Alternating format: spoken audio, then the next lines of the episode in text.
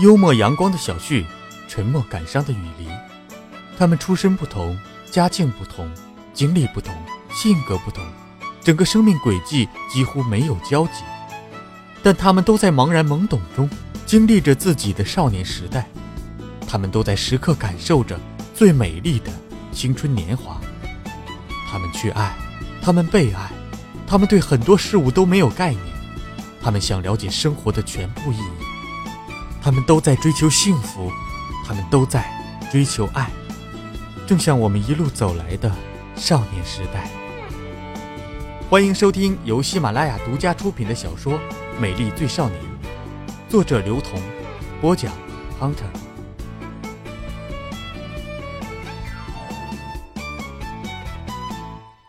第三集。小时候，玩具常常比女朋友更重要。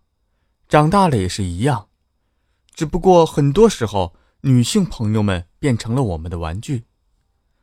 玩电游的时候，我会得意的笑，肆无忌惮的在游戏里打打杀杀。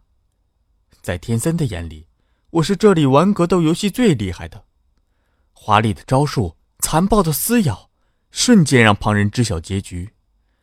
这些精神和视觉的享受，使我沉浸其中不能自拔。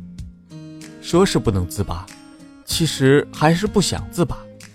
难以自拔，那就不如不拔。我像是吗啡成瘾一样，沉浸于当时颓废的生活，痛恨却依然沉醉，不甘堕落却无法自拔。我哼着歌，记得那年夏天让人好心醉，紧紧握着双手，静静随着海风吹。时间每过去一年。记忆就缩短一点。有学姐对我说：“还记得你刚进大学校门背双肩包，被阳光环抱的样子，很干净。”哦，是吗？我摸摸自己的额头，似乎记起的转瞬间又忘了。总之，那回忆果真就像是黄昏的影子，越来越长，然后渐渐的就被黑暗吞噬了。白小木坐在我对面，认真的听着，从相互嘲笑到一起沉默。或许是我们对高中的生活有太多同样的感触，所以在各自的描述里搜寻着相似之处。这种默契让我们感到兴奋和骄傲。在高中的时候，我最受不了的就是每学期期末要评选什么优秀干部、优秀学生、优秀这个、优秀那个之类的。我心里明明知道不可能有自己，可还是紧张的要死，默默地把自己当做候选人。天森也和我一样，乐观就是我俩的特长，把每次选举都当成是买彩票。记得有一次学校评选省三好学生，谷小美也有份。除此之外，候选名单里还有出过青春小说的陶子仙，爸爸是市里第一卖猪大户的鸭子谷。每天扛着两把尖刀在街上走的马小伙和父母是学校职工的李妹多，人选之众多，背景之复杂，难以想象。据说拿到省三好学生，高考是可以加分的，加多少分没有一个同学清楚，但是每个同学都知道哪些人想当三好学生。除了以上的关系户之外，还有各种各样的小孩跑出来，带着各种各样的名头。平时都不知道他们躲在什么地方修炼的，这不由得让人产生些错觉：中国这计划生育政策是不是白打了？我不是候选人，所以自然觉得和这事儿一点关系都没有。不过我手上的确是有一张选票的。我在学校里晃荡着，所有候选人胸口都挂个小牌儿，上面写着自己的名字，像等待被宣判一样站在路边。古小美的竞选词是：“我是古小美，是唯一一个靠成绩上来的三好学生，请大家支持我。”我们帮他写出这样惊世骇俗的宣传词，立刻把大伙的注意力吸引过来了。后来，有个候选学生的家长带着学校领导过来了，指着古小美边哭边骂。我实在看不过了，就说：“你也给你孩子这样写啊，可以比比谁的书法好。反正你们家小孩的特长是书法。”众人掌声一片，校长的脸被气得黑青。由于该家长给学校提供了十五车皮的建筑材料，所以只给学校提供了两万个奶油小馒头的谷小美被当场取消资格，说影响公平竞争。谷小美哭着回去，我和天森安慰她，反正也选不上，何必当真啊？结果谷小美哭得更厉害了。女同学就是这样，你越劝吧，他就越哭，顺着杆子爬，也不怕爬高了掉下来摔死。我们就是怕他摔死，所以立刻回到选举现场，继续关注竞选的结果。一个奶奶骑单车从我面前经过，急急地问：“小伙子，哪里选举啊？”我顺手指了个方向，她骑过去的时候卷起了满天的土。这样的情景瞬间让我想起了刺猬 Sonic，我嘀咕了一声：“这老太太当自己是 Sonic。”话音刚落没多久，她突然回头，把我们吓了一跳。她冲着我们大喊：“我孙女是六号李茂雅，同学们一定要支持她。”然后声音渐行渐远。看来每个人都是有厉害的后援团的，我没什么熟人。纯粹是看热闹的。麻子火是天森的铁哥们，在这里看热闹的人有一大半被他揍过，所以人们就纷纷绕他而行。天森径直走过去，把票投给了他，说：“嘿，一分两分，攒到结婚。”我跟在旁边，本来也想投票，听到麻子火对天森说：“好兄弟，以后看谁找我好了。”然后他看见我手上的票。我正计算着是保一张票还是保一只胳膊的时候，麻子火开口了：“兄弟，我知道你的好意，你还是把票啊用在正道上吧。”我站在那里哭笑不得，脸僵硬的快要抽筋了，一个侧身就把票投给了陶子仙，他就在麻子火的旁边。由于众人不敢靠近这边，所以我就尽了一点绵力，也是代表麻子火表示了歉意。我和陶子先聊了一会儿，提到我很喜欢他的小说，希望能够把自己写的日记拿给他指导一下。陶子先有八十年代少年作家固有的装腔作势，他堆满笑容对我说：“啊，你把整本都拿来，我帮你修改一下。”我没往心里去，不过后来他积极的给我修改了，我也是十分心满意足了。天森向来不喜欢文字工作者。在他印象里，写字的男人都是闷骚的。按他的话来说，写个长篇大论唧唧歪歪本来就理解不了，还要别人花钱去买，是不是有毛病？什么事儿用写去解决就好了。于是他对鲁迅有一种特别的抵触情绪。问他为什么去美国，他都说是被鲁迅逼走的。很多人都听不大明白，天森就解释说。实在忍受不了鲁迅写了那么多语文课文，还要逼我们背。我突然猜测，马子火站在陶子仙旁边是他安排的。后来，我把在普罗旺斯那段时间的日记带给陶子仙修改。第二天，他急匆匆地奔过来，和我满脸深情地说：“小旭，你是一位伟大的旅行者，以后一定会是非常牛逼的作家的。”我没有想过自己是什么伟大旅行者，也没有想过要做一名牛哄哄的少年作家。我只是在埃普镇待了一段时间，看了一场轰轰烈烈的异国恋，和当地农民伯伯一起播种，一起酿酒，往肚子里灌了几千升上好的葡萄酒之后回国了。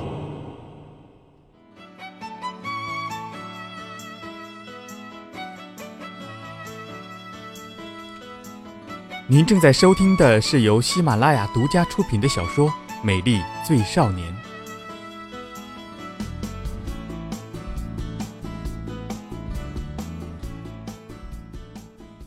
大学里花费不算高，但是花起来就没有节制。于是白小木想出了一个绝好的妙招，每天晚上拉我一起去看校园乐队的表演。这样的表演是不需要门票的，他们需要的。仅仅是我们的热情，用来满足他们的虚荣心。我们需要他们的精彩，以此来打发我们的无聊。最后的结果是我们并不热情，在底下冷眼旁观、挑三拣四，令他们大受打击。他们的表演当然也不精彩，只是把音响开到最大，在台上一通乱吼，让我们感到更加无聊。乐队的主唱是一个女孩子，长发披肩，看不清楚脸，学王菲学的以假乱真，连王菲产后少有的癫狂都学到了身上，唱得好激烈，呀呀呀哟的。突然，中间有几句话断了音，白小木甚是关心地问：“哎，他怎么了？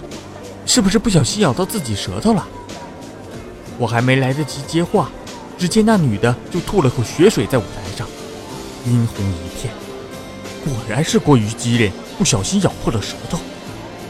正如我小时候所看到的，有个人找我爸看舌头，他被咬到的原因是接吻过于激烈，恨不得把对方的舌头吞到肚子里去，占为己有。自从咬到自己的舌头之后，女主唱逐渐放下了自己的激情，粘着汗水的发丝贴在她的额头上。于是他选择了轻轻唱，让自己放松一下。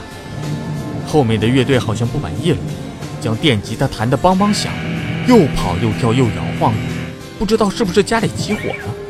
赶着把歌唱完，赶回家救火。突然，女主唱一个举臂，把话筒砍向吉他手，随着吉他手应声倒地，女主唱破口大骂：“傻，老娘舌头被咬到了，你在这换个屁呀！”包括我在内，在场的二十几人全部目瞪口呆。这样的场面，我王小旭是没见过，于是求助般的看向白小木，看他当时窘迫的样子，一定也是不知所措了。我们只能再看向周围的人，大家纷纷散开了，仿佛不认识一般。呃，确实是不认识。我和白小木也就不再保持高尚的同情心了，立刻走人，心有余悸。这可怕的校园生活，在爬上了天文系新打造的天文台，白小木有一点失落。他不太明白为什么现在感受到的大学生活和以前了解的不一样。我帮他分析道：“那部长呢，一定要女生做，这是无可厚非的。大学里每天看书，就算是天才，一年也只能够过二十门。其实。”如果你能够一年考过八十门，读一年毕业也可以，不过希望不大。就算进了卫生部，也只能去检查卫生，而且人数众多，工作繁忙，就没有什么自己的时间了。学师范专业呢，拿三等奖学金，其实是每个月的补助而已。其实想想也没有那么多。白小木转过头来看着我，眼睛里充满了崇拜。他想不通的是。为什么同样的时间内，我能参悟这些陷阱，而他就不能？我告诉他，因为我有一个读大学的同学叫古小美。他恍然大悟，拍着我的肩膀告诉我：“这样很对。其实很多东西都是要站在别人的肩膀上去体验的，比如说站在你们家古小美的肩膀上。”进入大学之后，我们从不满现状，不相信别人倒懂得。取其精华，让自己少走弯路。拒绝了明晃晃的火焰之后，我们站在深水寒潭前留恋萤火，暗淡亦或是明蓝，一点点小的喜悦在整个田野上蔓延。还有摆动的蜜池草和习习的暖风。我和白小木就这样坐在南院的池塘旁边，他又说起曾经爱过的女生，我又说起够义气的天森。他们都无一例外的在我们的生命中出现过，然后又消失不见了。白小木可以找无数个最什么什么来祭奠爱情的逝去，而我却不能。那些洋溢激情的帷幕还在空中荡漾着，影片也还没有打上字幕，主角却无端的消失了，没有交代，也没有结局，有的只是逐渐拉长。却拉不细的想念。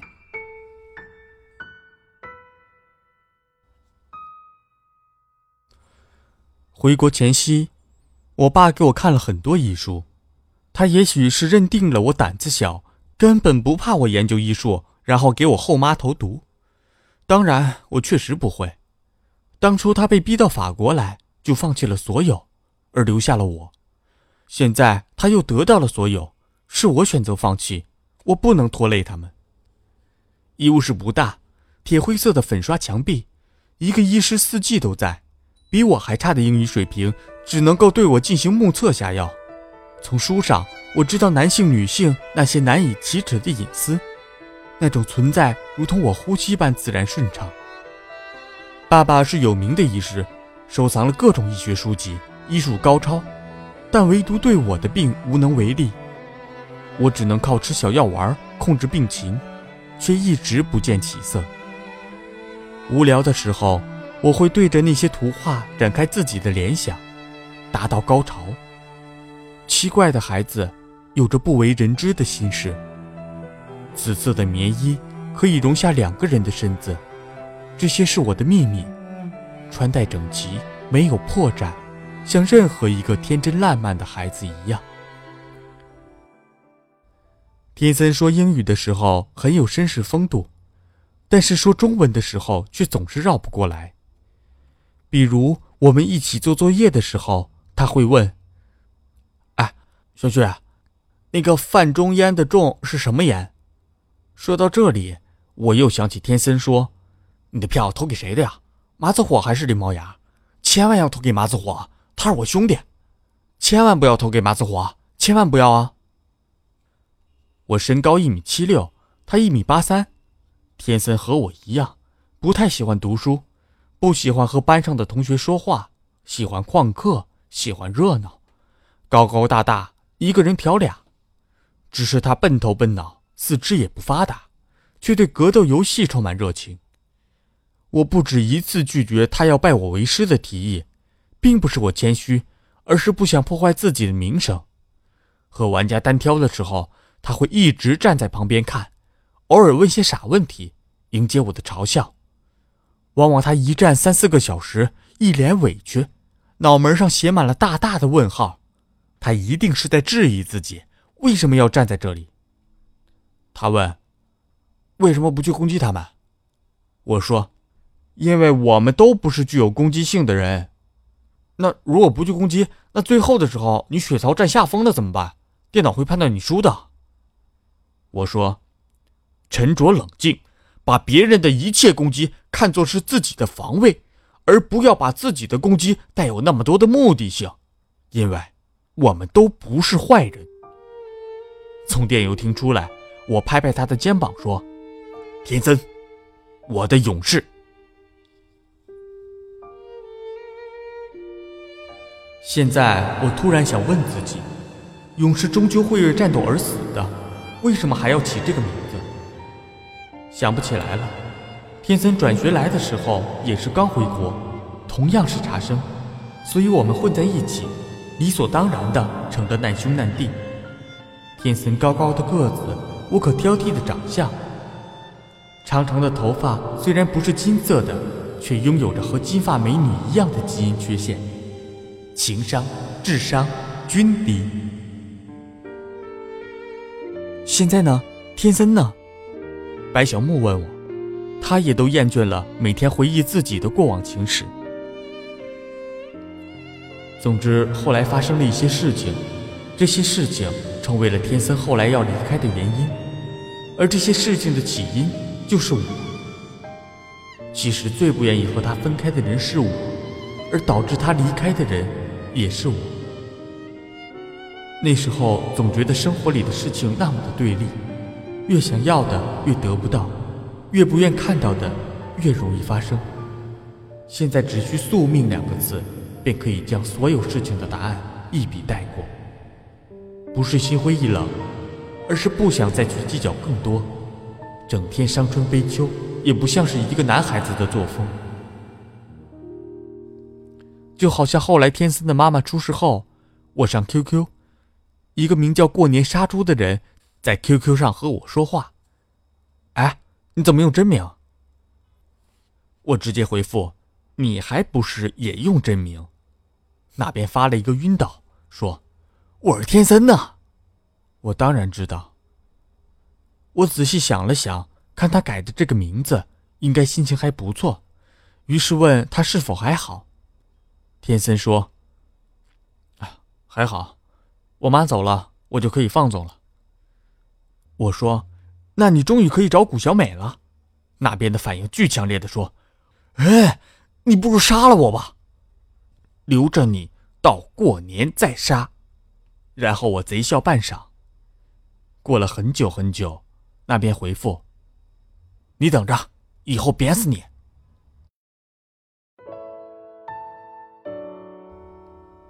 即使家里发生了那么大的事情，即使自己还在外地避难，却依然可以抛开一切的不顺，安慰自己，娱乐别人，任谁都不能打倒他。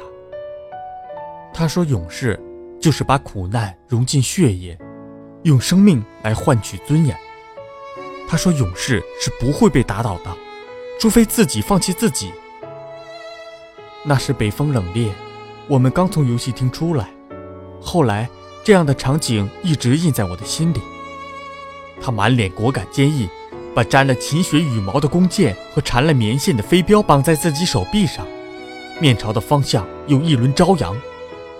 我说他是古代斯巴达的勇士，终会得到罗马教皇的教廷，拥有佳妙的知孤独园，柔和的微笑可以让每一个人感到慰藉。然而我现在却不知道他在哪，在做什么。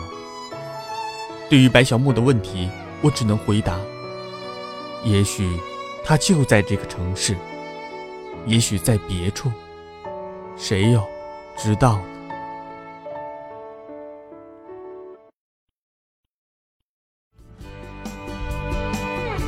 您刚刚收听到的是喜马拉雅独家出品的小说《美丽最少年》，作者刘同，播讲 Hunter，由水木双清授权。更多精彩有声书。尽在喜马拉雅。